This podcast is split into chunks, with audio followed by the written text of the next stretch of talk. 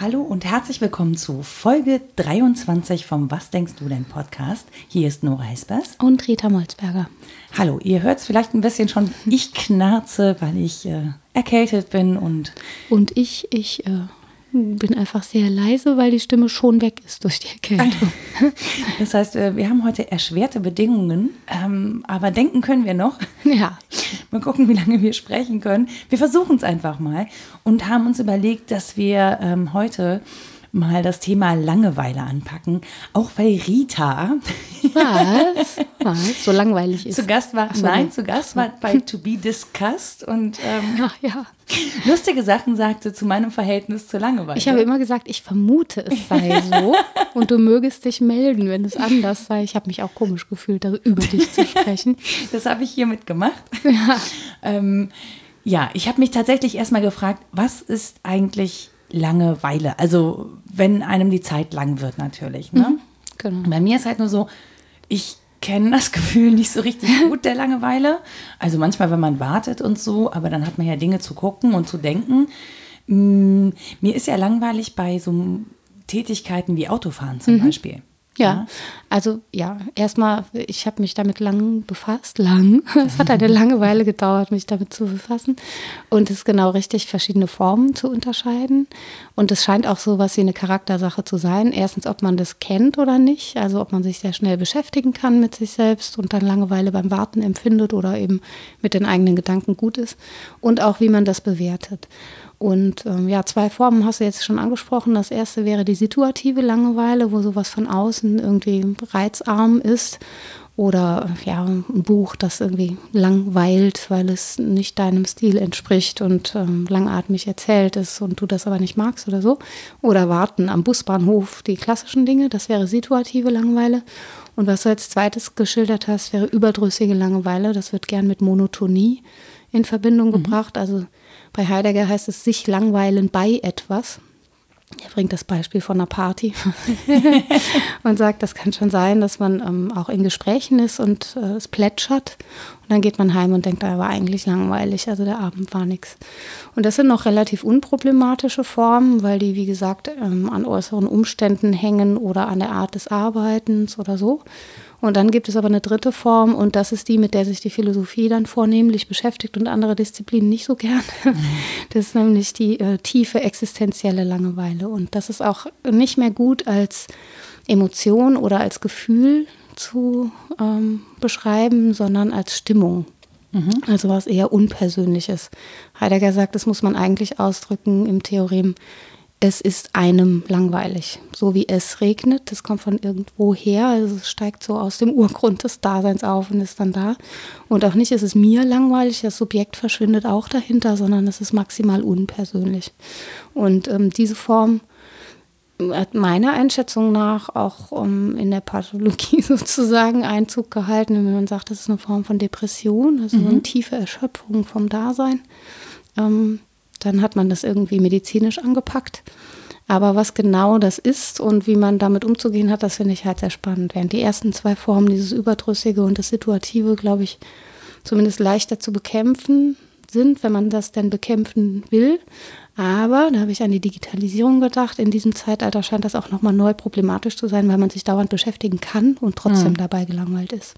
Ja, das stimmt. Also ich tatsächlich nenne das ja Prokrastinieren, ne? Also äh, Ja. weil natürlich immer Aufgaben anstehen, so und ich könnte die auch erledigen, aber ich will halt nicht ständig in diesem äh, Produktivitätszwang sein. Das, Ja. Mich nervt das so ein bisschen. So deswegen bin ich dann manchmal abgelenkt und prokrastiniere mich durch die äh, sozialen Netzwerke und bin dann ja auch unterhalten. Ähm, das Ding ist halt, dass ich so Langeweile, also wenn ich ein Gespräch langweilig finde, dann breche ich das ab. Oder so, dann gehe ich halt einfach, wenn ich, ähm, wenn ich irgendwo bei einer, keine Ahnung, Du Konferenz merkst das bin. aber dann schnell. Dass genau, es ich so merke das, Mhm. genau, ich merke das schnell. Und äh, auch wenn, wenn jetzt irgendwie jemand was erzählt, ich finde, in der Schule konnte man das nicht so vermeiden. also Ja, wenn du in so einem das ein Lehrplan Klassiker. bist, genau, ne? Was machst du dann? Schläfst ein, wirst mit Kügelchen, Ja. äh, stichst deinem Nachbarn mit dem Zirkel ins Bein oder irgendwas. Ja. Ähm, ich habe, glaube ich, seitenweise Sachen vollgemalt. Ja, auch eigentlich. Wobei man beim Kritzeln ja hervorragend zuhören kann. Vielleicht war das das Geheimnis, dass ich es trotzdem irgendwie mitgekriegt habe beim Mhm. Kritzeln. Ähm, so, aber es ist nicht, ähm, diese Langeweile ähm, ist nicht so, dass ich denke, Mann, die ist unvermeidbar. Also es ist unvermeidbar, dass man sich langweilt. Mhm. Und trotzdem kenne ich auch dieses Phänomen des Bore-out, was man so im Beruf teilweise hat, ne? dass man so, dass man zum einen total gelangweilt ist von seiner Arbeit und einen diese diese krasse Langeweile so fertig macht, weil man immer beschäftigt tun muss, es aber irgendwie nichts zu arbeiten gibt, ähm, dass man darüber depressiv wird und antriebslos. Und ich glaube, wenn dieser Antrieb fe fehlt, den ich ja dann augenscheinlich habe, wenn andere Situationen langweilig sind, äh, dann wird es auch schwierig, was gegen die Langeweile zu unternehmen. Also, weil du ja, du brauchst ja schon Antrieb, um was zu verändern. Ja, genau, ja. Ja, ja, und dann wird es auch problematisch, den Zustand wieder zu verlassen. Jetzt hast du zwei Sachen gesagt. Ähm, Zum einen die Prokrastination, Mhm. das ist natürlich interessant, weil man da ja sehr tätig ist. Man macht ja eigentlich alles, Ja. außer dem, was man gerade tun sollte. Manchmal sogar putzen. So, ne? Also es ist ja gar nicht so, dass man irgendwie tragisch im leeren Raum sitzt und nichts mit sich anfangen kann. Und Blaise Pascal hat übrigens gesagt, das sei die tiefe Tragik unseres Daseins, dass wir nicht allein in einem leeren Raum sein können. Ähm, Und das zweite war die Schule. Das ist ganz lustig. Ja, letzte Woche durfte ich einen Vortrag halten in der Schule vor einer Elternversammlung. Die hatten das auch organisiert über Langeweile im digitalen Zeitalter. Und die waren total süß, weil sie nachher sagten, ja, wie, jetzt sind wir aber enttäuscht. Sie haben gar nichts Konkretes gesagt. Wie lange dürfen die denn jetzt das Smartphone benutzen und woran merke ich das denn? Und dann konnte ich immer nur rückspiegeln und sagen, ich glaube, sie spüren das, sie wissen das. Sie brauchen nur etwas pädagogische Urteilskraft und Kenntnis ihres Kindes. Dann merken sie, wann das abwesend ist und wann auch dieser Antrieb fehlt, wieder in andere Aktivität einzutreten. Und ja, da kann man natürlich nicht sagen, das passiert nach einer Stunde oder so, weil ja genau dieser Zeitbezug in der Langeweile sehr spezifisch ausgesetzt ist. Also es ist schon so, dass es ein Auseinandertreten gibt zwischen Messzeit und empfundener Zeit. Von Alfred Kerr ist das schöne Zitat, der sagt irgendwie, ich gucke um 10 auf die Uhr und da ist halb neun. in der Schule. Ja, das, das Gefühl kenne ich aber tatsächlich Genau. allzu gut aus der Schule. Also, dass das auseinandertritt, das Empfundene und die, die Messzeit. Und das erleben wir in der Muße zum Beispiel, aber als was ganz Tolles. Also, wenn wir uns in was verlieren und sehr tätig sind bei einer Sache und darin versinken, dann ist das nichts, was wir als störend empfinden oder gern wieder verlassen wollen, diesen Zustand. Und deswegen sage ich immer so ein bisschen flapsig, die Langeweile scheint mir die hässliche kleine Schwester der Muße zu sein, weil da so die Sinnzuweisung fehlt. Also ich empfinde das nicht als sinnvoll oder habe auch, wie du sagst, beim Bore-out gar nicht das Gefühl, dass es eine Tätigkeit ist, die ich jetzt vollziehen müsste oder es ist gar keine da, die sich mir darbietet. Und dann wird es problematisch. Andererseits könnte man ja auch sagen, ja, vielleicht ist genau das auszuhalten auch mal wertvoll. Das ist die Frage, die ich mir halt immer stelle. Ne? Also ich merke zum Beispiel, dass ich ähm, häufiger mir Rückzug schaffe. Also mir Rückzug schaffe, indem ich sage, so, ich mache jetzt eine halbe, dreiviertel Stunde Yoga. Das ist jetzt keine Langeweile im eigentlichen Sinne, aber dann sind meine Geräte aus. Ich bin nicht erreich und empfangbar, weil ich mir wirklich fest vornehme, und wenn es nur eine halbe Stunde ist, ich mache A, meine Yoga-Übungen, ähm, weil ich die auch wichtig erachte für meinen Körper. Und B, ähm, im Anschluss gibt es ja dann immer so eine kleine meditative Phase. Und ich merke, wie ich, wie ich immer sehr versucht bin, die noch auszudehnen. So, also noch länger irgendwie da in Stille zu sitzen und wirklich diese Reizarmut zu genießen, was eigentlich völlig untypisch ist für mich. Also ich habe früher immer gesagt, Yoga ist mir zu langweilig. Ja. Da gibt es ja nichts zu tun, das mehr irgendwie so, da habe ich gar keinen Bock drauf. Und ich merke so seit, seit einiger Zeit, dass, äh, dass ich das echt brauche, dass, und dass ich manchmal dann ein- einfach keinen Bock mehr habe, auf Empfang zu sein. Ja, der Reiz der Reizarmut. Total, ja. Ja, man ist halt schon sehr auf sich zurückgeworfen. Und wenn wir da Pascal ernst nehmen, sagt er, das ist die Tragik, dass wir unser Menschsein so schlecht aushalten. Wenn wir da auf uns zurückgeworfen sind, wirklich in einem leeren Raum und müssen uns mit uns beschäftigen, worauf kommen wir dann? Und ähm, ja, wir kommen darauf, dass unser Leben endlich ist, dass das letztlich ähm, vielleicht keinen äußeren Sinn hergibt, den ich so ganz leicht erkennen könnte, dass ich mich dabei beruhigen könnte. Und nach Pascal auch, dass ich weder das Größte noch das Kleinste erkennen kann. Das macht ihn auch fertig. Dass ich weder das Alles, also den Mhm. vollkommenen Sinn, meinetwegen Gott in seiner Diktion, aber wir können auch was anderes denken, noch das Nichts erkennen kann. Und ich pendle in dieser Mitte herum. Er sagt, schwankendes Schilfrohr, ganz leicht zu zerbrechen. Und das wird mir ähm, deutlich, wenn ich auf mich selbst zurückgeworfen bin. Und in Meditation wird ja aber eigentlich dieser Zustand sozusagen hier jetzt nicht hergestellt, aber nahegelegt, dass wir uns damit mal beschäftigen sollten. Wenn es danach wieder den Antrieb gibt, rauszugehen ins normale Leben und das normale Leben anders zu gestalten. Und deswegen ähm, ist es, glaube ich, häufig die Form dieser schöpferischen Langeweile, die schon fast eher Muße ist, die wir gut finden, aber nicht diese aus dem Dasein uns angähnende Lehre, mit der kann man wirklich schlecht was anfangen. Also ich halte sie trotzdem für wertvoll, das ist jetzt eine Bewertung, ne, als Stimmung, weil selten so schmerzhaft zutage tritt, wer wir sind und was wir alles nicht sein können. Und das auch ähm, ja, ein wichtiger Teil von Menschsein ist, aber es ist schwerer auszuhalten als jetzt ein Versunkensein, bei dem ich dann wieder in den Alltag zurückkehre. Ja, ich habe halt manchmal das Gefühl, es erleichtert mich nicht sein zu müssen. Also so, wenn ich dann für mich bin, im Prinzip kann ich so tun, als würde es den ganzen Rest um mich rum auch einfach gar nicht geben. Und dann sich darauf zu besinnen, welche Bedeutung das eigentlich hat. Also wen stört das, wenn ich nicht mehr da bin? Jetzt erstmal so.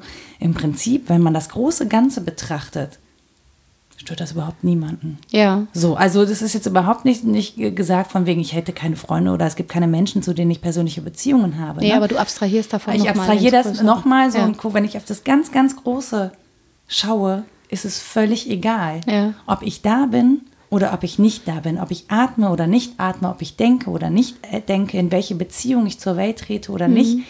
So ganz aus dem, Weltall, aus dem Weltall betrachtet interessiert das niemanden. Ja. So, und dann ähm, mich erleichtert das, weil mich das von dieser Bedeutungsschwere so ein bisschen runterholt, dass Ja. alles so richtig bedeutungsschwanger ist. Aber wahrscheinlich auch, weil es kein Dauerzustand ist, oder? Denn wenn ich dauernd in dem Zustand lebe, es ist egal. Alles ist egal. Mein Dasein ist egal. Ähm, Das ist, glaube ich, schwer auszuhalten. Wenn man dann wieder zurückkehrt in Sinnzuweisungen, egal welcher Art, können auch klein sein. Du kannst ja nicht anders, es sei denn, du Ja. bleibst halt in deinem Raum. Ja. So, deswegen. Und, und Naja, mit der Haltung kann man schon auch rausgehen und rumlaufen und arbeiten. Das ist ja genau dieses. Aber dann würde ich, das kann ich nur, wenn ich alle anderen Menschen um mich herum ignoriere. Hm. Alle Bedeutungszuweisungen ablehne, alle Verpflichtungen ablehne. Naja, oder sie mir, während ich sie erfülle, egal sind. Also ich, so ähnlich ist ja ein Aber kann man depressiver Pflichten erfüllen? Zustand. Also, aber kann man, also, Ohne einem dabei Sinn zu sehen? egal ist? Ich glaube schon, ja.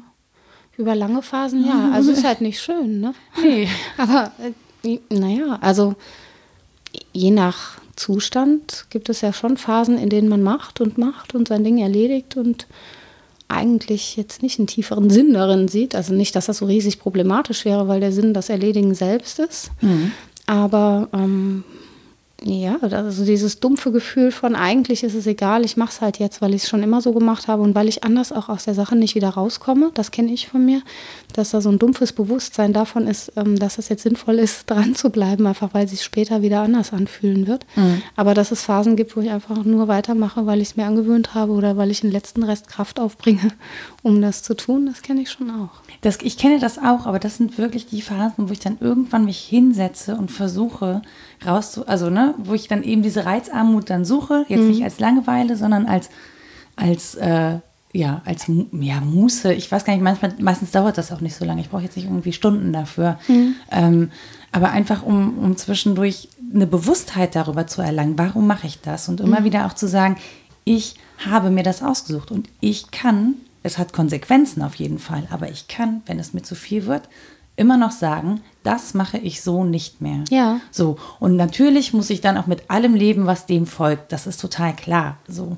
Aber ich glaube, in dem Moment, wo man sich bewusst macht, ähm, will man das, was dem folgt? Ja, will ich, ähm, will ich das, was ich, oder kann ich noch sehen, was ich damit erreichen will? Kann ich, habe ich noch ein Ziel vor Augen? Ähm, ist das jetzt bloße Gewohnheit? Ist es, manchmal ist man auch faul, bequem, ja, schön Komfortzone verlassen Ja, und so, ne? klar. Aber es ist Bequemlichkeit, also warum mache ich das? So, und wenn ich mir diese, diese, diese Gedanken gönne, sozusagen, also wenn ich diese Zeit finde, diese, diese Phase finde, wo ich mir darüber Gedanken machen kann, ähm, dann sind da so Phasen, von denen ich weiß, dass ich die auch immer wieder habe. So, die sind auch manchmal tagelang.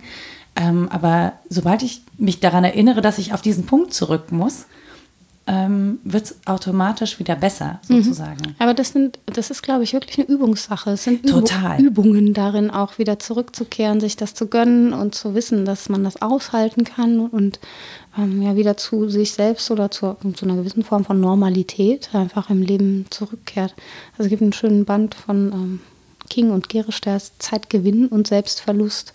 Häufig machen wir das ja das geht ein bisschen weg von der Langeweile im Konkreten, aber häufig versuchen wir ja so, so einer Sache hinterher zu rennen, fühlen dann genau das, dass das nicht klappt und dass wir eher in so ein Auseinanderklaffen von empfundener Zeit und Messzeit geraten und verlieren uns dabei selbst. Und dann die Rückkehr zum Selbst zu wissen. Also dass, dass es da eine Rückkehr geben wird, das beruhigt natürlich. Aber beim ersten Mal, wenn es einem passiert, kann einem das schon den Boden unter den Füßen wegziehen. Ne? Ja, ich habe äh, hab so ein Langeweile-Erlebnis, ähm, das klingt, glaube ich, ein bisschen absurd. Ich muss es trotzdem erzählen. Ähm, ich scheue ja lange Reisen. Mhm. Also lange Reisen, weil acht Stunden in so einem Flugzeug sitzen, sitzen, acht Stunden sitzen. Das Filme gucken. Ja, das macht mich schon wahnsinnig. Ich kann ja nicht mal, also ich, lange Filme, so Herr der Ringe, Trilogie, alle drei Folgen am Stück. Ja, es gibt ja. Menschen, die können das total genießen. Oder ich, dabei schlafen, das kann ich sehr gut. Ja, genau, aber dann ist mir auch nicht mehr langweilig, dann schlafe ja. ich. So, aber das wäre, ist für mich eine Horrorvorstellung. Das geht überhaupt nicht. Ich bin dann auch nicht unterhalten, sondern ich muss, bin dann halt unbeweglich und das macht mich wahnsinnig. Mhm. Und deswegen war ähm, Flug nach Indien war echt so, okay, du kommst halt anders nicht hin, du musst dahin. So. Und dann waren aber die acht Stunden noch nicht mal das Schlimmste, sondern wir hatten eine Zugreise gebucht aus Delhi nach Goa. Mhm. 36 Stunden Zugfahrt. Mutig, mutig. Das war so, dass ich dachte, okay, auch das ist nicht anders möglich, wenn du was von dem Land sehen willst. Überall hinfliegen ist halt eine Möglichkeit, aber man muss das mal gemacht haben. Und dann haben wir auch irgendwie zweite Klasse, da gibt es sechs und zweite Klasse schon sehr gut. Das war also nicht bei den Hühnern und so, im Viererabteil Oder gesessen. auf dem Dach. Genau, das mussten wir nicht, das war alles cool so. Ähm, und ich weiß, dass ich so unglaublich unruhig war. Ich war total unruhig. Und dann habe ich dieses Buch gelesen und irgendwann kann man ja auch nicht mehr lesen. Und mhm. dann legt man das weg. Und es hat wirklich ewig gedauert, bis ich, bis irgendwie in mir so ein Knoten geplatzt ist und ich festgestellt habe, eigentlich geil. Du bist gerade in einem Raum, in einem 36-Stunden-Raum, in dem Zeit keine Rolle spielt. Mhm. Du kannst hier nichts bewirken. Es dauert jetzt halt so lange, wie es dauert. Genau, du ja. kannst nichts bewirken, du kannst es nicht beschleunigen. Du kannst, ähm, du bist jetzt hier in deinem Vierer-Compartment, du kannst ja auch nicht groß durch die Gegend rennen da mhm. oder so. Du kannst aus dem Fenster starren. Mhm. Und das ist ja nun wirklich sehr, sehr schön, weil ich war da ja noch nie. Also Deswegen also warum habt ihr ja eigentlich gemacht, ne? um was vom Land zu sehen. Genau, aber ich bin so unruhig gewesen am Anfang, dass ich das nicht genießen konnte. Und erst als dieser Punkt überschritten war, dass ich das verstanden habe, fand ich das plötzlich total schön, mhm. dass Zeit keine Bedeutung mehr hat. Ja, super. Das war so ein, das war wirklich, ich habe fast, als ich das begriffen habe, habe ich wirklich, und es klingt total bescheuert, ich habe fast geweint, weil ich das so schön fand, endlich mal keinen Begriff von Zeit haben zu ja, müssen. Ja. Bei Heidegger heißt das Leergelassenheit. Genau, ich habe mich einfach mal leer gelassen. ja, es ist auch eine Form von Hingabe, denke ich. Du hast das denkerisch geschafft, das machen bestimmt viele auch so. Das würde mir auch naheliegen, zu versuchen, das reflexiv einzuholen. Was passiert ich jetzt damit? Ich glaube, ich habe das nachher reflektiert. Oder, ah, okay. Also Weil das, das kenne ich nämlich auch, dass man ja. sich tatsächlich nachher überrascht damit, dass man sich eingelassen hat. Ja. Und zwar so in so. der Vergangenheit. Und wo das herkommt, fragt man sich dann. Und das ist, glaube ich, ja, vor allem bei jemandem wie mir. Ganz gutes also, Indiz für, ja, für diese tiefe Langeweile als Stimmung, dass das nicht aus dir kommt wie ein Gefühl, also wie ein Hungergefühl, so das produziert irgendwie deine Hypophyse und die schüttet dann. Mhm. Kann sein, ne? aber ist eher unwahrscheinlich und auch nicht nur eine psychische Bewegtheit ist. Also es geht halt nicht nur um deine Einstellung zur Sache, sondern es ist alles, diese Kombination aus der Situation, dem Verstehen der Situation, dem Einlassen auf die Situation.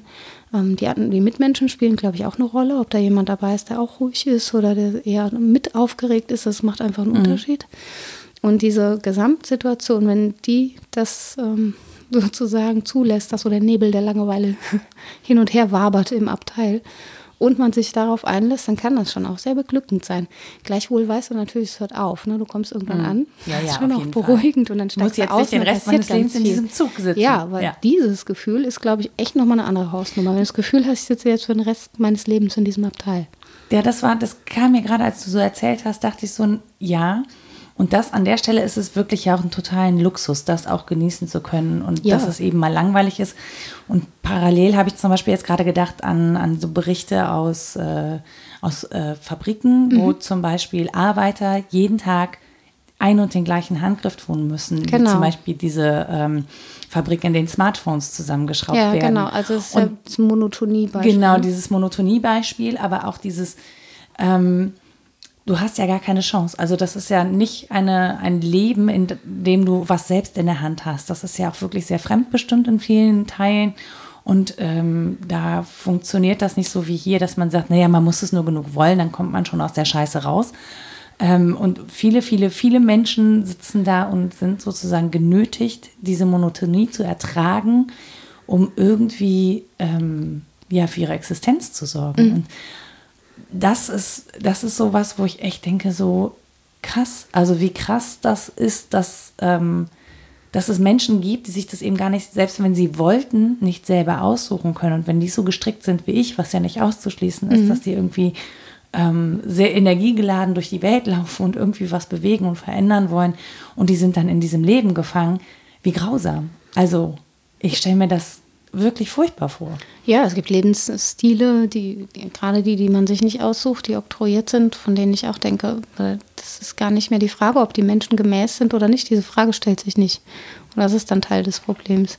Ähm, während wir, man kann das als Luxusproblem verstehen, dass wir jetzt hier sitzen und uns darüber theoretisch unterhalten, ob wir gelangweilt sein könnten. Natürlich ist das ein Luxusproblem. Andererseits kann ich mir gut vorstellen, dass auch in einem Leben, wie du es geschildert hast, natürlich Langeweile ein Riesenthema ist und man sich dann logischerweise auch Gedanken macht, warum nicht? Ne? Warum sollte das weniger frei sein darin, das zu reflektieren, was da mit einem passiert? Und auch bei ähm, Tätigkeit, die vielleicht weniger monoton ist, wenn man das immer so romantisiert, ja irgendwie, wenn du, keine Ahnung, Bauer bist und den Jahreszeiten unterworfen, da gibt es so einen natürlichen Rhythmus und nicht diese unnatürliche Taktung. Und dann äh, hat das doch so von sich her Sinn, dass man das alles erlebt. Also ich kann mir vorstellen, dass das genauso dich überfällt, dass diese Sinnlosigkeit ähm, des, des eigenen Daseins nicht in den großen Maßstab gedacht wird von es ist egal und es ist gut, dass es egal ist, sondern nur bis es ist egal und es ist auch furchtbar, dass es egal ist, beides. Ne? Ich kann mich bei dem Gedanken beruhigen, wenn ich das groß mache und denke, es macht für die Erde, fürs Universum macht keinen Unterschied, mein Leben, nur wahrlich nicht. Ne? Aber wenn ich an dem Punkt stehen bleibe, wo ich empfinde, es ist egal und nicht sage, das ist auch gut so, da ähm, ja, kann das schon schwierig werden.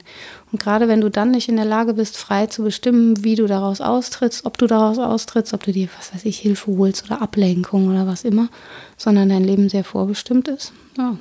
Ich stell, also ich, ich empfinde das auch als sehr unmenschlich, weil ähm, bei dem, was ich jetzt rezipiert habe an Berichten zum Beispiel, ist es ja auch so, dass die in riesenhaften Städten wohnen, also Produktionsstätten, nicht mit Doppel-T, sondern mit DT, in denen dann zur Ablenkung nur Videospiele möglich sind, also in denen man auch wirklich auf engstem Raum lebt, weil man für Miete einfach keine Kohle hat, die Anreise zu teuer wäre zum äh, Arbeitsplatz und ähnliches. Und dann gibt es halt irgendwie Videospiele, Spielhöllen, wo man dann sein Geld auch wieder lässt. Und ähm, ich stelle, also wenn, wenn man überlegt, dass Menschen vielleicht von ihrer Psyche her ja sehr ähnlich strukturiert sind, dann ist das echt nichts Besseres als äh, Legehennenhaltung Ja, im Massenhaltung Käfig. habe ich auch so, ne? Hm. Also das ist irgendwie Massenmenschhaltung in einer Ja, das wird offensichtlich als notwendig empfunden, das so zu tun, weil, weil es sich lohnt und weil es geht. Genau. Anders ist es nicht zu erklären. Wenn wir jetzt aber über so einfache Dinge äh, nachdenken wie unser Schulsystem, das wird jetzt böse, aber es gibt ja schon gute Gründe zu sagen, gerade in der Schule sind die Gründe, sich zu langweilen, sie liegen offen da. Nämlich zum einen gibt es so einen erzwungenen linearen Zeitablauf, immer von morgens bis nachmittags, der ist immer gleich, ob der deinem Biorhythmus gemäß ist oder nicht. Dann gibt es verordnete Pausen. Also diese Linearität ist ähm, völlig unausweichlich. Also ich übertreibe jetzt, ne? ich Ja. weiß, dass Schulen das unterschiedlich gestalten. Und gleichzeitig gibt es dann noch eine ähm, erzwungenen Zeitablauf, nämlich den zyklischen, der immer gleich ist, dass immer der neue Jahrgang kommt. Ich glaube, das ist für Lehrer auch ein Thema. Das erste Mal ist das spannend, wenn du Abiturienten hast. Das 17. Mal denkst du, ja, wieder Abiturienten. es sind, ja, es sind unterschiedliche ja. Menschen. Ich unterstelle auch ähm, keiner Lehrperson, dass sie da irgendwie das nicht sehen würde. Aber es macht sicher einen Unterschied, ob man dieses Zyklische auch als Wiederkehr des Immergleichen empfinden muss, weil es so ist. Also sowohl linear als auch zyklisch immer dasselbe. Da habe ich mich tatsächlich gefragt, wie denn Routine mit Langeweile, also wie mhm. man das trennscharf kriegt. Also ist Routine Langeweile oder ist Routine sozusagen dein Fallback, das Platz in deinem Gehirn schafft für Neues, weil du dich auf eine Routine verlassen kannst? Ja, also man kann es zumindest nicht eins in eins setzen, ne? weil Langeweile wirklich dieses Empfinden von ähm, Sinnabwesenheit in der äh, im Auseinandertreten von Messzeit und empfundener Zeit ist. Und das muss man bei Monotonie ja nicht haben. Mhm. Ich kann ja auch monotone Abläufe super finden, weil mir das entspricht oder weil, weil es mich heute entlastet und dann äh, ist das nichts, was mich drückt oder so. Das, äh, dass man als Schülerin immer dieselben Abläufe gemacht hat, das muss ja nicht immer schrecklich gewesen sein. Auch, dass es immer dieselben Tätigkeiten sind und immer dieselben Menschen. Das äh, kann man. Doch, das war du fandest es immer schlimm. Immer. ich fand das manchmal schlimm und manchmal nicht. Und manchmal habe ich es auch überhaupt nicht empfunden. Das war irgendwie. Ja, ich, also ich glaube, natürlich denkst du da nicht, als Schüler denkst du da nicht ständig drüber nach, hm. so, aber ich weiß heute zum Beispiel ähm, meine Freiheit sehr zu schätzen, nicht jeden Tag mit den gleichen Menschen zusammenarbeiten. Ja. Ich sage jetzt zu müssen, nur aus dem Grund. Zu dürfen.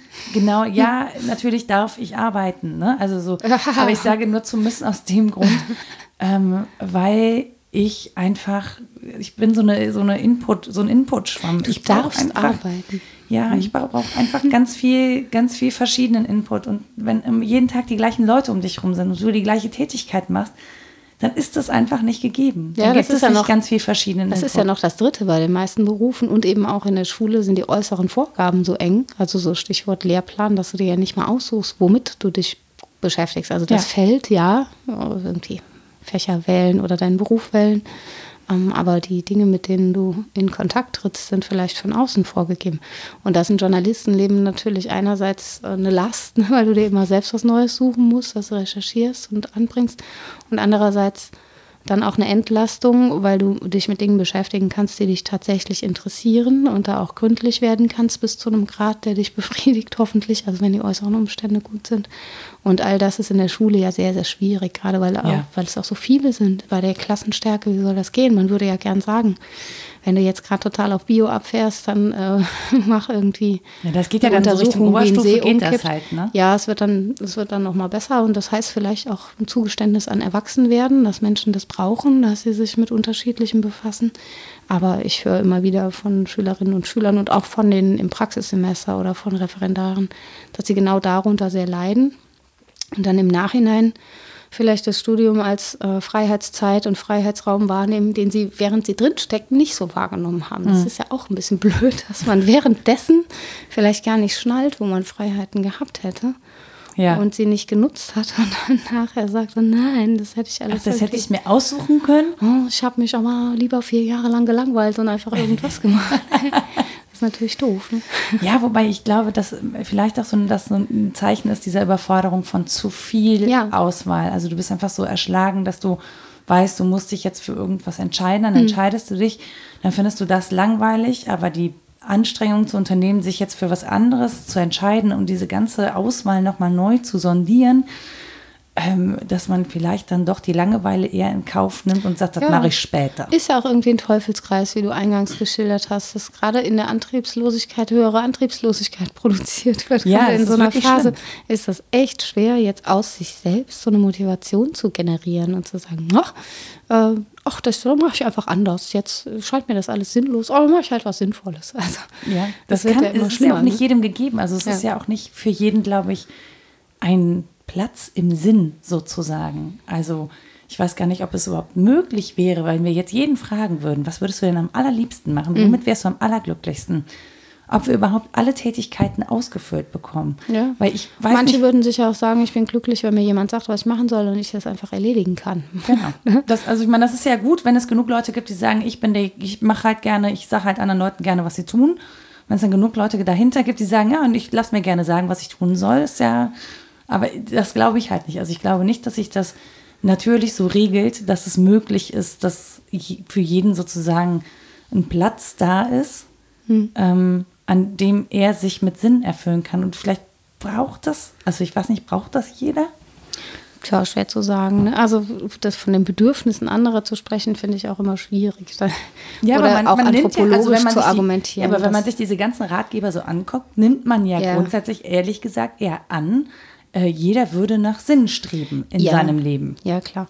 Und man nimmt auch an, das steht jedem zu Gebote und das kann frei gewählt werden und man übersieht die kulturellen Zusammenhänge und die Privilegien, die dahinter stehen und all diesen Kram. Ne? Dass, dass jetzt nicht jeder in die Buchhandlung geht und sich ein Buch über Sinnstiftung kauft, weil er so viel Zeit hat und so viel Geld, um, ja. um das zu tun. Das übersieht man dann leicht. Trotzdem glaube ich, es ist schon sinnvoll, diese anthropologische Komponente nicht zu vernachlässigen. Man könnte zwar sagen, ja, das ist so ein Einzelfenomen, das betrifft betrifft den einen ganz anders als den anderen. Das ist sicher so. Und auch, dass Menschen unterschiedlich damit umgehen, dass in den Zeitaltern, das ist auch super interessant, wie Langeweile in verschiedenen Zeitaltern allein schon in Europa ähm, betrachtet wurde, dass das sehr unterschiedlich zugewiesen wird. Aber es ist ja schon so, dass es ein paar Gemeinsamkeiten gibt, nämlich das, ja, wie gesagt, das Zurückgeworfensein auf unser Menschsein uns nicht von sich her die Sinnfrage prima beantwortet. Ja, Jetzt könnte man ja sagen, jedem, dem das mal fünf Minuten passiert im Leben, und die fünf Minuten hat ja wohl jede, äh, wo man mal auf sich zurückgeworfen ist, da findet man dann die Antworten, dann ist cool. das wäre ja sehr hübsch. Aber die Gemeinsamkeit ist ja eher, das passiert offensichtlich irgendwann. Pubertät ist auch übrigens so ein Stichwort. ich das kann mich nicht erinnern, jemals eine gehabt war zu War zu langweilig, ne? Ja, war zu langweilig. ja, meine auch. Pubertiert. Boah, ich bin geschlüpft mit 22. Nee, aber es gibt ja so Phasen, die sind klassisch eigentlich für solche Gedanken. Und seltsamerweise kommen da jetzt nicht alle Menschen zu dem Schluss, ah, da ist die Antwort, sondern mhm. zu dem Schluss, na, das ist schwierig mit den Antworten. so, das, das ist alles sehr kompliziert. Das ist natürlich da leider eine Gemeinsamkeit. Ne? Man kann das dann unterschiedlich deuten und unterschiedlich damit umgehen und das entweder auch sehr wertschätzen, wenn es diese leer gelassenen Phasen gibt oder man versucht, sie kaputt zu machen. Ne? Aber gemeinsam ist das Menschen schon. Also so ganz individuell ist der Umgang damit auch nicht. Du hast gerade eben kurz angerissen, mit dem, mit dem kurzen Hinweis ist auch sehr interessant. Ja, ist es. Wie Langeweile bewertet wurde in Europa ja. und unter verschiedenen Kulturen. Bitte referier das. Ich bin gerade ja, voll das, drauf ja. angesprochen. Okay, kann ich nur. Innerlich. Ich versuche es ganz kurz und sehr holzschnittartig.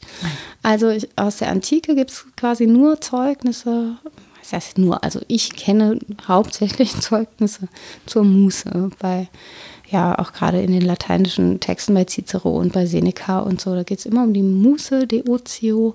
Und das ist was, was Staatsmänner machen müssen, sich zurückziehen, um dann wieder sinnvoll was schaffen zu können. Also genau diese schöpferische Phase des Nachdenkens und der Rückkehr dann in Sozialität und eigentlich eine Form der Pflichterfüllung. Man muss mhm. das machen, damit man das irgendwie gut hinkriegt. So, und dann im christlichen Mittelalter, das ist ganz interessant, weil ähm, das so als Störrigkeit des Men Menschen ausgelegt wird. Das ist, die weigern sich anzuerkennen, dass sie Abbild Gottes sind und dass sie das tätig schaffen müssen. Also wir, klar, wir sind Abbild, ne, Imago Dei, aber wir müssen auch was dafür tun, dass wir dem möglichst ähnlich werden, dass wir das gut machen und so. Und in der Langeweile, auch gern in der Melancholia, Arkedia, ähm, da weigern wir uns, das wird auch dargestellt als so eine junge Frau, eine Frau auf, Natürlich. Einem, auf einem Esel, der, ne, das störrische Wesen. Da weigert man sich, diese Gottebenbildlichkeit zu vollziehen und ach, bleibt da irgendwie rumhängen. Achso, wer keinen Bock hat sinnlos. zu arbeiten, hat keinen Bock so zu sein wie Gott und ist ein Arsch. Wer keinen Bock hat, Sinn darin zu sehen im eigenen Leben. Ach so. Den Sinn gibt es ja, ne? nämlich Gott ähnlicher zu werden und ins Himmelreich einzukehren. Und wer nicht bereit ist, das ranzulassen, der ist irgendwie so ein bisschen störrisch und widerspenstig. Und auch aus dem Mittelalter, auch sehr schön, die Rede vom Mittagsdämon, der insbesondere Mönche überfällt. Nachdem sie beim Mittagsmahl ordentlich Fleisch und Bier hatten. Ja, genau. Gerne auch in, naja, auch, auch die äh, Hungernden in der Wüste. Aber so um die Mittagszeit kommt der Mittagsdämon vorbei. Und das ist eigentlich ähm, Langeweile. Also das ist der, der so Sinn entzieht und der macht, dass das die Zeit ganz langsam vergeht und dass er irgendwie schlechte Laune von kriegt und so. Das ist halt einfach ein Dämon, der vorbeikommt. Und der ist Einfallstor für schwerste Sünden. Das ist nicht eine der sieben Todsünden oder Sünden zum Tode, sondern sozusagen das Einfallstor für die. Wenn man sich Aus dem Langeweile hingibt, Hand an sich anlegen. ja, ganz genau, zum Beispiel. Ah.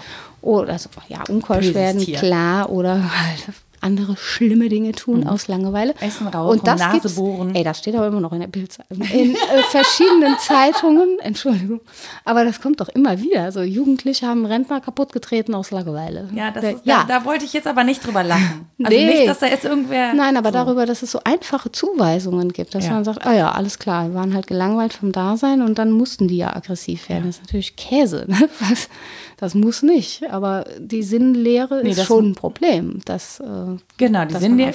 Ja, die Sinnlehre ist ein Problem, aber ähm, ich überlege gerade so Sinnlehre. Ähm, Sinnlehre halt aus Perspektivlosigkeit. Ich, Ja. Ob Perspektivlosigkeit und Langeweile miteinander korrelieren. Ähm, Es ist häufig so, dass der falsche Begriff verwendet wird, denke ich. Da wäre es dann trennschärfer zu sagen, es ist wie diese, dieses Empfinden von Wirkungslosigkeit meines Ja. Handelns in gesellschaftlichen Zusammenhängen. Es ist nicht Langeweile, sondern mein Wissen darum, dass mein Handeln keinen Unterschied macht. Mag eine Form von Langeweile sein, aber das heißt jetzt nicht auch, die haben rumgesessen, nichts Besseres zu tun gehabt und deswegen Rentner die Treppe runtergetreten, sondern es äh, ver äh, verklärt ja auch völlig die, es verklärt ja völlig die Zusammenhänge Ja, auch und genau. die Motive sozusagen. Ja, ne? Also das, was gesellschaftlich bedingt sein kann, das klingt dann so, als sei das irgendwie die bösen Jugendlichen aus dem falschen Stadtteil, so die machen das halt, aber dass es da gesellschaftliche Zusammenhänge und Bedingtheiten gibt, das müsste man dann mit aufklären. Ja, und dass das dann, ne, also das Ding ist, glaube ich, dass man dann immer das Gefühl hat, ja, jetzt werden die auch noch in Schutz Mhm. genommen, das wird das auch noch alles erklärt. Ähm, das ist natürlich grundsätzlich maximal scheiße, Ja.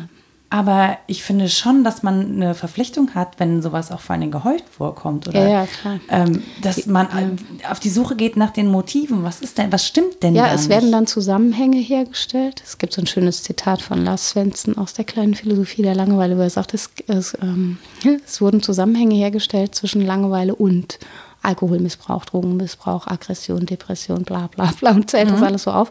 Und dann kommt der Satz, dafür gibt es klare statistische Belege. ja, ja. Ja, die Danke. da wären. Genau. Also dann hat man halt Statistiken, die aussagen, dass es da einen Zusammenhang gibt, aber nicht so sehr Analysen darüber, das ist das, was Ja, er dann was- kritisiert, wie- wie was das denn da eigentlich, wo der Zusammenhang tatsächlich ist. Richtig, was hat man denn gesagt? Haben Sie jetzt getrunken? War Ihnen sonst langweilig? Ja, so genau. Also, Trinken Sie aus Wie wird das denn- Langeweile? Ach so, alles klar. Wann Dann mache ich hier mal Sie? mein Kreuz. Beim Fernsehgucken. Ach, Ihnen ist beim Fernsehgucken langweilig. Ja, dann kann ich, also. ja, so. Ich also mich, mit, mit Statistik kann man halt auch super lügen. Ja, ganz aber gut. ich frage mich also wirklich, wie man Langeweile, und das meine ich halt so, wie definiert. Und deswegen tue ich mich so schwer mit Langeweile, ne? So, Mhm. Weil ich nicht so ganz, ganz trennscharf weiß, wie man das definiert und ob das nicht einfach ein, eine Beschreibung ist für etwas, das eigentlich in seinen Ursachen ganz andere Zusammenhänge aufweist. Ja, es ist ja, wie gesagt, wir waren ja eigentlich beim Durchgang durch die Geschichte und es Genau. hat unterschiedlichste Ausprägungen, die alle ähnliche Namen haben, aber auch nicht alle denselben Namen. Also auf Lateinisch ist eigentlich berühmter zum Beispiel die Rede von Satietas, also Überdruss, so eine Mhm. Übersättigung oder sowas. Ähm, Das ist, das sind Und die Bedeutungsverschiebungen. hatten noch keine uns- Smartphones. Nee, und wir müssen uns darüber unterhalten, was jetzt gerade so ähm, genau, welche Form von Langeweile uns genau beschäftigt, damit das auch trendschärfer wird, das glaube ich auch. Oder die Rede von Ennui, so das bei, gerade bei Hofe, bei Kant kommt diese schöne ähm, Grafik vor, die ging wohl damals durch Europa in der, in der Neuzeit. Äh, die Engländer erhenken sich, um sich die Zeit zu passieren. Da sitzt so ein Adelsmann am Tisch und hat die Pistole im Mund. Und das ist ein absurdes Bild natürlich, dass man ja. so, ja, weil einem gar nichts mehr einfällt, weil man alles hat und weil man irgendwie nichts mehr Keine zu tun Ziele, hat. ja. Ja. genau, bei Hofe, da kann man sich ja gleich das Leben nehmen. Aber Und ich muss bei Passieren echt an passierte Tomaten denken. ja, ja, so, Und so.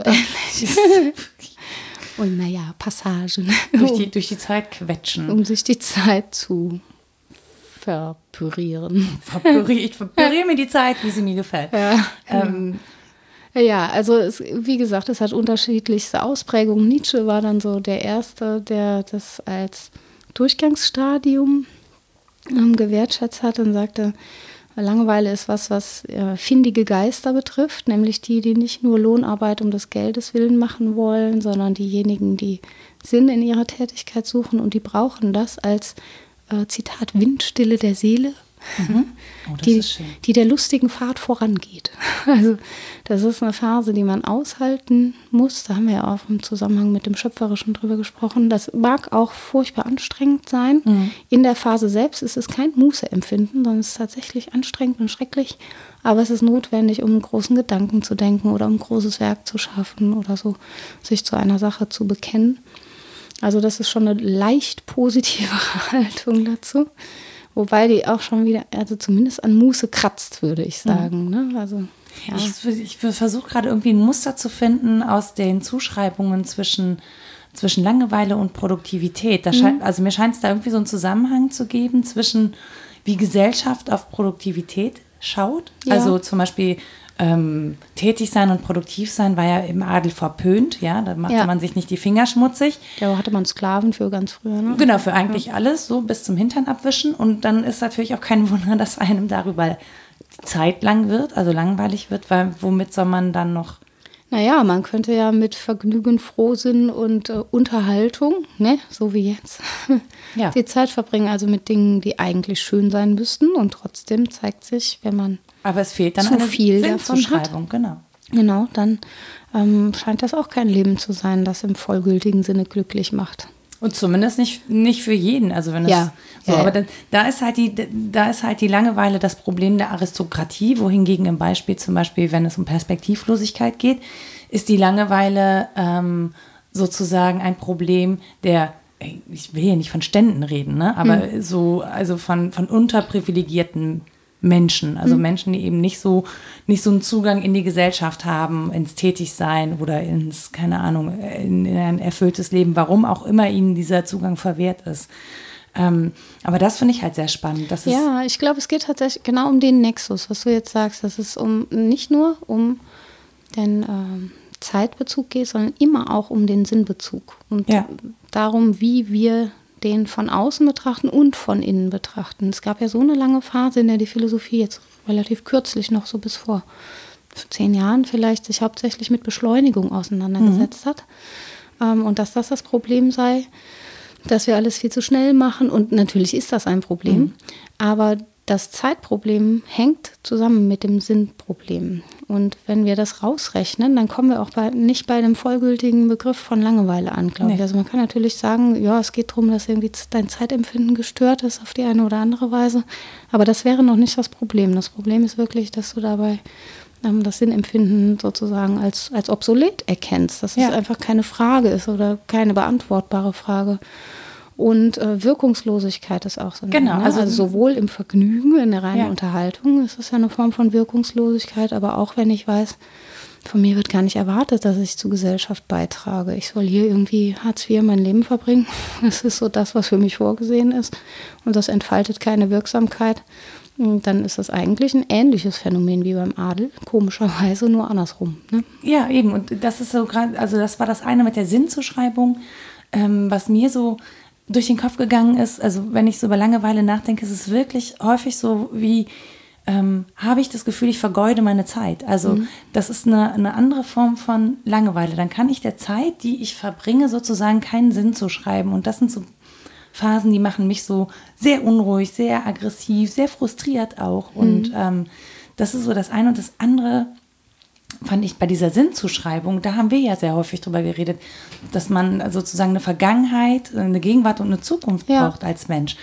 Und was ich so ein bisschen gefühlt erlebe, und ich, vielleicht hängt das zusammen mit dieser wirksam, Selbstwirksamkeit, die wir oder nicht erleben oder nicht erleben, dass ähm, anscheinend uns unsere Vergangenheit abhanden kommt, ja. weil wir alles ja. gerade als noch nie da gewesen und neu erleben, äh, verlieren wir so eine also es gibt im Digitalen nicht so eine riesig große Vergangenheit, ehrlich nee. gesagt. Ne, wir können gar nicht so weit zurückgucken. Ein großer Datenwust, aber der ist auch noch nicht alt, dieser Berg. Ja, genau. Und irgendwie, wenn dann irgendwie was auftaucht im Netz, dann ist das erstmal total neu. Und diese Analogien zu schaffen zwischen der Vergangenheit und dem Heute, das geht uns verloren. Und ich glaube, dadurch gehen uns so ein bisschen also geht uns dieses Gefühl dafür verloren, dass es eine Wirksamkeit aus der Vergangenheit in die Gegenwart und Zukunft Absolut, gibt. das sehe ich auch so. Ja, und das ist ein Riesenproblem. Also den Moment so auf Dauer zu stellen, in dieser Weise und zu sagen, das jetzt gilt und alles erfinde ich neu. Das ist zum einen absurd für diejenigen, die um Vergangenheit noch wissen. Also wenn die eine Theorie mal böse gesagt, auch die Resonanztheorie, kann man sagen, ja, Entschuldigung, aber das ist wirklich sehr alter Wein in neuen Schläuchen. Das kann sinnvoll sein, das neu auf den Begriff zu bringen und neu in die Zusammenhänge von Gesellschaft zu stellen, finde ich. Also mhm. das ist nicht irgendwie illegitim. Aber wenn man um die Vergangenheit dieses Theorems weiß, ist es schon so, dass man auch durchbuchstabieren kann. Das hat derjenige schon mal gedacht, diejenige gedacht, das kommt aus anderen Kulturen, bla bla bla bla. bla. Und dann nervös wird, wenn man merkt, irgendwie feiern das alle anderen als ganz was Neues. Das ist ja komisch. Warum? Weil der Moment so auf Dauer gestellt ist. Wir sind so im Hier und Jetzt und das wird ja auch ständig propagiert, dass es ja. irgendwie gut sei. Aber uns geht hm, die Spannungsgeschichte verloren, dass wir woher kommen. Und dann finde ich, wenn keine Spannung da ist, also wenn uns eine Spannungsgeschichte verloren ist, wenn wir keine Spannung mehr haben, ja. dann ist Langeweile sozusagen der logische Schluss. Ja, genau. Ja? Dann kann es nicht anders passieren, als dass wir Langeweile empfinden und äh, ja, Sinnverlust. Ja, genau. ja, auch Sinnverlust unseres eigenen Daseins. So. Und was ich dann als Luxus empfinde, nämlich diesen Sinnverlust mal bewusst herbeizudenken, um mich mal wieder ein bisschen runterzukühlen und nicht aus jeder Mücke einen Elefanten zu machen. Mhm. So, ähm, täte anderen vielleicht wieder ganz gut, dann wirklich wieder so eine, so eine Sinnhaftigkeit zu erleben. Ja, ich dachte gerade, weil du das auch im Zusammenhang siehst. Ne? Also wenn du diese Momente hast, so mhm. wie du sie eingangs geschildert hast, dann ist das ja nicht so, dass dabei der Spannungsbogen kaputt wäre sozusagen, mhm. sondern du weißt genau um den und deswegen hältst du das auch gut aus. Vielleicht wirklich ähnlich wie bei Nietzsche. Ich weiß, ich muss das jetzt aushalten, dann kommt ähm, ja, Zukunft ist Herkunft, ne? dann erinnere mhm. ich mich daran, was früher war, ähm, was mir wichtig ist und dann werde ich auch wieder was schaffen. Und solange das nicht verloren ist, bist du ja nicht hilflos auf Dauer gestellt im Moment. Ich sondern glaube, hast die Perspektive ja. noch von ja. Zukunftsentwurf und von Vergangenheit. Aber wenn das weg ist, dann wird es wirklich problematisch. Genau, und dann fehlt halt auch die Geduld und das, die, die mhm. Geduld abzuwarten, ähm, auch die, die Hartnäckigkeit, glaube ich, Sachen durchzustehen weil man weiß, dass sich Zeit verändert, weil ich erlebe ja auch nichts Veränderndes. Wenn ich immer mhm. nur im Jetzt bin, habe ich ja kein Bewusstsein mehr für die Veränderung, mhm. für den Prozess. Mhm. So. Und ähm, ich frage mich, wie das bei kleinen Kindern ist, ne? weil man immer sagt, die langweilen sich nicht. Das habe ich mich tatsächlich ah, auch gefragt. Ich weiß gar nicht, ob das stimmt. Das müsste man noch mal prüfen. Ja, das wird ja auch anders langweilen. Da gibt es ja Überschriften und pädagogische Zeit, äh, Essays zu, ihr Kind braucht Langeweile. Ja, ja. Ja, ja, da, ja, klar. Also das wird jetzt auch wieder verriegelt und funktionalisiert, damit ja. es schön gesellschaftlich sinnvoll ist. So. Ja, und dann hat es aber auch schon wieder was von Produktivität. Ja, ihr genau. Kind braucht die Langeweile und was macht es dann? Ja, Funktionszusammenhang. Ja, sind wir wieder im Machen. Mhm, genau. Also das darf so eine Pause sein, aber es darf kein Stillstand sein. Genau. Ja. Und das, das finde ich halt wirklich schräg an diesem Langweile-Gedanken. Was, ähm, klar muss man den nicht permanent entertainen und ähm, aber ehrlich gesagt, viele Eltern freuen sich ja, wenn die Kinder mal alleine spielen. Wenn es ganz still wird, dann bin ich immer ein bisschen vorsichtig. Dann unterstellen die ja auch nicht, dass das Kind sich gerade langweilt eigentlich, sondern dass es bei einer Sache ist. Ja, aber ich glaube, dass die Sorge trotzdem da ist, es könne sich langweilen. Ach so, deswegen geht man mal gucken. Ja. Ich glaube, nee, man geht gucken, ob es sich nicht gerade sehr dafür interessiert, mit den Wachsballstiften an die Wand zu malen. Richtig, genau. wirklich, aber wenn es sehr, sehr still ist, bis jetzt ist es immer so gewesen, da ist irgendwas. Und da fragst du dann, hast du dich gelangweilt oder warum hast du das gemacht? Das oder? aber wirklich, ja. genau. Hast du das aus Langeweile gemacht? Ha, es gibt wirklich, es gibt, eine ganz, es gibt eine ganz dramatische Geschichte aus meiner Kindheit. Das ist wirklich, ähm, ja, egal. Ich erzähle das jetzt einfach, soweit. Ähm, ich habe mal mit einem, das war in der Grundschule noch, und ich war halt, ähm, ich, ich war kein besonders glückliches Kind, leider, muss man sagen, hm. weil ich ein Nerdmädchen war. Und das war damals nicht cool. In der Grundschule war es erst recht nicht cool. Und ähm, ich war wirklich sehr gedankenverloren und sehr, sehr traurig und habe dann einen Stein genommen. Einen winzig kleinen Stein, der aussah wie ein Zahn. Den habe ich erst, so gedankenverloren wie ich war, am Zaun lang geschliffen. So, ich war vielleicht acht. Und dann habe ich ihn in die andere Hand genommen und so über die Autos. Tak, mhm. tak, tak, tak, tak. Nur des Geräusches wegen. Was ich nicht gecheckt habe, ist, dass man damit Kratzer in den Lack macht. Die Vandalin war unter. Oh ja, das gab, oh, das gab richtig, richtig Ärger. Das gab wirklich richtig Ärger. Das war halt richtig teuer dann wahrscheinlich. Ja, war das auch. Aber da wurde auch tatsächlich dann unterstellt, ob ich das aus Langeweile getan habe. Zerstörungswut aus Langeweile. Genau, und ja. eine Ab es wurde auch eine Absicht unterstellt. Eine mhm. Absichtslosigkeit sozusagen oder eine, ein anderer Grund als Langeweile oder Absichtslosigkeit war nicht präsent bei niemandem. Mhm. Ich meine, heute diagnostiziert man ja auch bei Kindern schon Depressionen und so, das wäre vielleicht auch zu viel. Aber es hat niemand gefragt, ob irgendwas anderes los sei, sondern mhm. es wurde grundsätzlich erstmal, naja, der ist halt langweilig. Ja, und das ist so schade, wenn man da den Perspektivwechsel ähm, nicht vollziehen kann und fragen kann, warum war das jetzt wichtig für dich, das Ding da auf, übers Metall zu ziehen? Weil es ja häufig so ist, dass auch ähm, gerade in der Kindheit immer wiederkehrende Reize total interessant sind. Die wollen dasselbe Kinderbuch irgendwie 412 Mal vorgelesen kriegen und zwar in derselben Wortfolge. Mhm. Und wenn du abweichst, ist es nicht gut. Nein. Oder man will wissen, wie, ne, wie sich das anhört, mit, mit, einem Stein auf Metall zu klackern oder auf unterschiedliches Metall zu klackern. Und es geht um nichts anderes als um die selbstzweckliche Tätigkeit. Und du hast keinen Prozess Reiz im Kopf. Du weißt überhaupt nichts genau. über die genau. Folgen, weil du einfach auch zu klein bist. Ja, genau. Und das ist ja schon eine Form davon, im Moment zu sein, das zu machen, nicht über die Folgen nachzudenken äh, oder darüber, was dir gestern dazu gesagt wurde. Das mhm. verschwindet dann so. Aber das sind eigentlich, glaube ich, Muße-Momente irgendwie. Also das war wo man so versinkt ne? im Tun. Ja, ja, auch das Kästchen malen im Unterricht. Ich habe auch viel, ja. viel gemalt und dabei schon auch konzentriert zugehört, bilde ich mir ein zumindest. Also es tut mir leid. Und ich werde auch tatsächlich nicht nervös, wenn Studierende das in meinen Seminaren machen. Wenn die irgendwie auf dem Block rummalen, das ist okay. Wenn die ganz andere Sachen machen, dann werde ich irgendwie nervös und denke, jetzt wollen sie woanders sein, die wollen nicht bei sich sein und auch nicht bei mir sein. Hm. Also so Formen, Abwesenheit zu suchen, die äh, finde ich dann schade, weil ich dann denke, dann geh doch raus, du bist ja freiwillig hier. Und dann biete ich das an und sage, wollen sie eigentlich woanders sein, dann gehen Sie doch und dann nehmen die das aber als Vorwurf so oder als Kritik und ja, ich denke, nee, weil Sie das nee, auch nicht gewohnt sind. Das war ja gar nicht so gemeint. Ich versuche nur den Perspektivwechsel hinzukriegen und zu fragen, was ist jetzt für denjenigen wichtig darin, das zu tun? Ja, offensichtlich, dass ihn aus dieser Situation rausbringt. Ja, dann kann man das aber doch auch machen. Das ist ja kein Problem. Ja.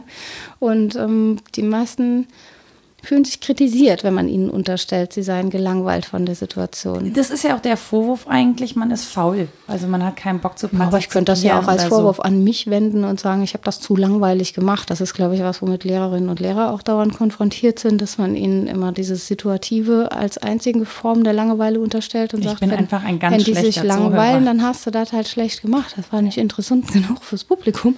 Was natürlich Quatsch ist. Also ähm, nicht nur, das kann auch passieren, aber es gibt eben auch andere Formen von Langeweile, die daher gar nicht rühren. Genau, und in der so. Schule kannst du es dir aber auch nicht aussuchen. Ja. Ehrlich gesagt, es kann tatsächlich sein, dass das diese Person einfach nicht interessiert, weil ja. es nicht ihr Interessensgebiet ist. Es ist nicht jeder Gegenstand für jeden Menschen. Ja, ja, ja genau. Nicht, nicht jeder steht so auf Chemie und Physik und findet es geil, irgendwelche Sachen ineinander zu punchen. Ist ganz witzig, es gibt so viele literarische Beispiele für Langeweile und ganz viele kommen tatsächlich aus der Schule. Es tut einem leid. Heutzutage ist Schule natürlich super interessant, aber die genau. alten Beispiele kommen aus Schule und die anderen beschäftigen sich durchweg mit dem Sonntagnachmittag. Vielleicht ist das der Grund, warum ich mir einen Job im Sport gesucht habe. Damit du sonntags ordentlich zu tun hast. Ich, ohne Witz, ich finde wirklich sonntags nicht zu arbeiten, finde ich eine totale Verschwendung. Es hat kein Geschäft da, offen. Es ist wirklich so, ich kann nichts machen. Ich kann diesen Tag überhaupt nicht sinnvoll verbringen. Ich kann ihm nichts abgewinnen. Ich brauche verdammt nochmal keinen Sonntag. Aber du brauchst ja eigentlich auch keine geöffneten Geschäfte für Sinn. Du doch nee, für nicht. Sinn nicht, aber dann kann ich einkaufen und so. Weißt du, und kochen, ja, ja ich, ich, ja. kaufe ja keine Klamotten, ich kaufe Dinge zu Nein, nein, ich verstehe schon, aber selbst wenn du es nicht kannst, man hat ja immer noch so wahnsinnig viel hinten im Regal. Also nee, kochen das, könntest du ja, wahrscheinlich aber dieser, Ja, aber das Ding ist halt, dass sich ja dann alles wirklich auch immer auf diesen einen freien Tag nur kapriziert. Nicht, dass du dadurch alle Möglichkeiten hast, wahrscheinlich, oder? Nee, aber Montag, also du hast das ja in der Regel, schon, wenn, du, ja. wenn du jetzt so einen festen Job hast, hast du ja Montag bis Freitag musst du ja arbeiten, ja, dann bis zu einer bestimmten Uhrzeit und so. Und diese Tage und Abende sind ja sehr gefüllt. Das heißt, alles kapriziert sich darauf, dass du am Samstag deine Erledigungen organisierst ja. und einkaufen gehst. Und alle rennen total gestresst samstags einkaufen. Und sonntags ist plötzlich. Ja, ich glaube, das ist so ganz komisch als Belohnungssystem gedacht, dass du montags bis freitags in die Kohle ran schaffen musst, die du samstags dann ausgibst. Und sonntags erholst du dich sowohl vom Kohle ran schaffen wie vom Kohle ausgeben. Das ja und, das, was, und deswegen denke ich, deswegen finde ich diesen Sonntag so sinnlos. Warum muss ich, das ist mir schon, das ist mir schon zu strukturiert. Und in dieser, für mich liegt in dieser Struktur und in dieser in diesem Zwang, das genau in der Folge zu erledigen. Ruhe. Richtig. Das bra brauche ich in meinem Leben, brauche ich das nicht. Ich finde das, das wäre gut, mir langweilig. ja, also ich wüsste auch gar nicht, ob ich den als Individuum brauche. Ich, bin, ich nutze ihn als Individuum auch Aber du nutzt klassischen ihn. Zusammenhängen für mich. Ich nutze ihn auch in Nutzlosigkeiten zum Teil, aber nicht nur. Aber ich finde es trotzdem gut, dass uns gesellschaftlich ein Ruhetag verordnet ist, weil viele eben nicht arbeiten wie du oder ich und die Ruhephasen Total. selbst bestimmen könnten. Natürlich äh, wäre das hübsch, ne, wenn das Wobei viele, die es können, versuchen, eine Vier-Tage-Woche zu etablieren, mhm. um eben auch in der Woche, weil es wirklich stressig ist, alles am Samstag erledigen zu müssen. Ja, der klar, Samstag, weil es alle anderen da auch machen. Richtig. So, und ja, nicht nur deswegen, sondern weil du wirklich ja alles erledigen musst an mhm. dem Samstag. Ne? Und wenn du Familie hast, dann schleifst du die ganze Zeit deine Kinder durch die Geschäfte, die wirklich überhaupt keinen Bock ja, gut, aber in der haben. Dialektik der Arbeit liegt es leider ja auch daran, dass das Arbeiten so entgrenzt ist, dass es eben nicht mehr der 9-to-5-Job ist und du um 18 Uhr alles erledigen könntest, sondern dass viele ganz lang oder ganz gestresst sind und dann das Gefühl haben, dass die alltäglichen Erledigungen halt nicht nebenher alltäglich erledigt werden können. Genau. Wenn das nämlich ginge, hättest du das Problem, glaube ich, nicht so arg. Genau, aber das geht ja nicht. Ja, also ja. das ist ja das genau das, ja, ja, das aber Schwierige. dass wir jetzt damit argumentieren, Arbeit ist halt so entgrenzt, dass ich meinen normalen, Anführungszeichen, meine normalen Alltagserledigungen nicht mehr integriert kriege. Äh, und deswegen ist es stressig für mich, nur einen Tag am Wochenende irgendwie das machen zu können. Da müsste man halt eigentlich die Arbeitsbedingungen verändern. Ne? Richtig. Ja. Nein, aber das ist ja genau das, worüber wir diskutieren, ne? ja, dass wir genau.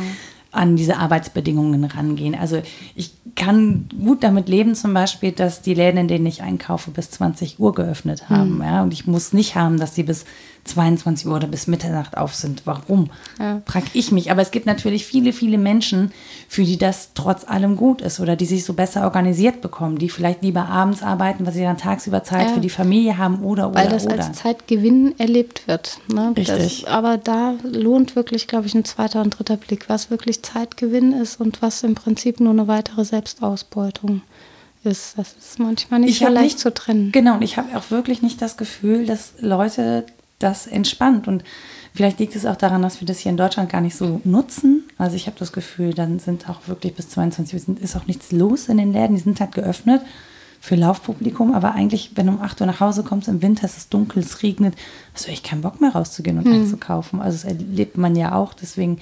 In Köln muss man ja auch nicht, ist ja Bütchen um die Ecke. Nicht? Ja, richtig, du kannst das Bütchen, kannst dir eine Tüte Chips so und du kannst sogar am Bahnhof noch Das ist ein einkaufen. vollwertiges Abendessen. Manchmal auch ja. das. Ja, ja, aber das, äh, das kommt ein bisschen weg von der Langeweile. Och, ja, ja. Was man so alles aus Langeweile konsumiert. Ja, was man alles aus Puh. Langeweile so denkt. Oder isst. Das ist auch ganz komisch, dass man aus Langeweile essen kann. Das habe ich mir. Wer macht das denn? Mit, also außer abgewöhnt. uns als Spezies. Ja. Kennst du eine Spezies, die aus Langeweile isst und dann zu dick wird? Weiß ich nicht, aber da müsste man mal forschen. ja, keine Ahnung. Auch interessant. Ja, wir, wir, sind, wir sind Menschen sind auch. Wir machen alles komisch. Mögliche, um uns die Zeit zu passieren. Damit wir nicht allein im Raum sitzen Tomatensoße müssen. zum Beispiel. Ja, genau. Heute habe ich 10 Kilo püriert. ich habe gerade 20 Minuten püriert. Herrlich. Ähm, so, bevor das hier ausartet in Karlauer, ja. Machen wir vielleicht das Thema einfach kurz zu. Ja. Ähm, wir haben quasi als Fazit gezogen, ähm, dass Langeweile und Sinnzuschreibung zusammengehören. Ne? Genau, also dass es um Zeit und aber auch um einen Sinnbezug in der mhm. Langeweile mhm. geht, dass es sie in unterschiedlichsten Erscheinungsformen gibt und sie meistens negativ bewertet wird. Mhm. Das müssen wir schon konzidieren, dass wir uns trotzdem den Gedanken geleistet haben, ob sie was Positives, Wertzuschätzendes hat, wenn ja, was das sein mag und wie wir damit umgehen. Und dass es ganz gut wäre, die unterschiedlichsten Formen mal trennschärfer zu unterscheiden. Da hast du ja sehr viel plädiert. Ja. Das halte ich auch für sinnvoll, um nicht zu so Pauschalaussagen zu kommen. Ja. ja. Und äh, du hast Literatur zitiert. Ja, da gibt es äh, wirklich viel von ganz unterschiedlicher Couleur. Ich habe jetzt versucht, einen bunten Strauß zusammenzubinden. Der war sehr bunt. Ja. Ähm, zum einen gibt es eine soziologische Studie von Martin Döhlemann, die heißt Langeweile, Langeweile Deutung eines verbreiteten Phänomens. Dann vor wenigen Jahren von Rüdiger Safranski erschien Zeit, was sie mit uns macht und was wir mit ihr machen. Das fängt direkt mit der Langeweile an. Alfred Bellebaum, Langeweile, Überdruss und Lebenssinn, also genau diesen Zusammenhang, den wir besprochen haben. Dann hatte ich, glaube ich, zitiert Vera King und Beninia Gerisch mit Zeitgewinn und Selbstverlust, mhm. also diese Subjektivitätsperspektive. Ähm, von Friedhelm Dächer gibt es das schöne Buch Besuch vom Mittagsdämon, falls man das Mönche schon mal aufarbeiten will. Das heißt im Untertitel Philosophie der Langeweile, aber kapriziert sich eben auf besondere Erscheinungsformen von Lars Svensson. Sehr schöner kleiner Überblick, kleine Philosophie der Langeweile. Und wenn man das harte Brett bohren will, dann muss man Heidegger lesen, die Grundbegriffe der Metaphysik, wo es um diese Daseinslangeweile geht und die Unterscheidungen von äh, äh ja, situativer und eher existenzieller Langeweile. Das ist, also damit sollte euch nicht langweilig werden ja, mit diesem Lesestoff. Alles lesen, würde sofort. ich behaupten. äh, ansonsten könnt ihr uns gerne Feedback geben zu dieser Folge unter nora.wasdenkstu.de oder rita.wasdenkstu denn.de. Ihr könnt uns auf Twitter folgen unter wddd-podcast. Ihr könnt unsere Facebook-Seite liken. Äh, ihr könnt unseren Feed natürlich abonnieren, also den ganzen Podcast und alte Folgen hören, falls ihr uns jetzt erst entdeckt habt. Ähm, oder ihr könnt uns sogar auf Steady folgen und wenn ihr irgendwie ganz viel Lust habt, äh, einen kleinen Obolus dalassen für die sozusagen Wohnung dieses Podcasts. Ähm, damit zahlen wir dann einfach die Servermiete und solche Geschichten. Ähm, dürft ihr alles machen, müsst ihr aber nicht. Und bevor die Rita und ich jetzt völlig unserer Stimmen verlustig gehen, verabschieden wir uns einfach und sagen Tschüss, bis bald. Bis bald.